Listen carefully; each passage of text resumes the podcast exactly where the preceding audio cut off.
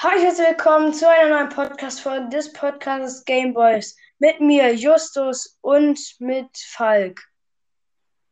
Ja, dann Ja, fangen wir mal gleich an. Unser heutiges Thema ist Asphalt 8. Herr Soll, ich Äh? habe schon alles vorbereitet.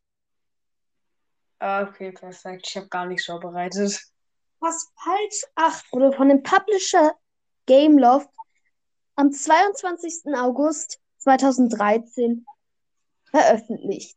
Man kann es auf den Plattformen Android, iOS, Mac, iOS, Mac OS so äh, und Windows spielen.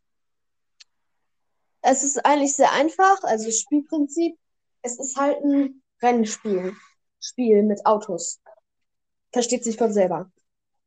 Meine Bewertung 4,5 Sterne. Weil das Spiel ist sehr gut, aber naja.